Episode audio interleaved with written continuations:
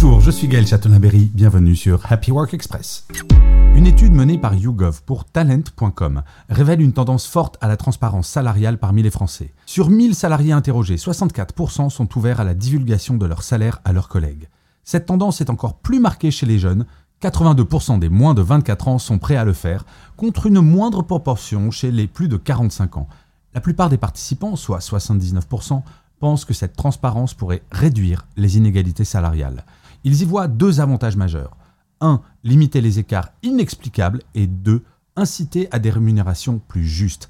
Un tiers pense que cela pourrait réduire les disparités de salaire entre hommes et femmes, où actuellement une différence inexpliquée de 9% persiste au déprimant des femmes, selon la DARES.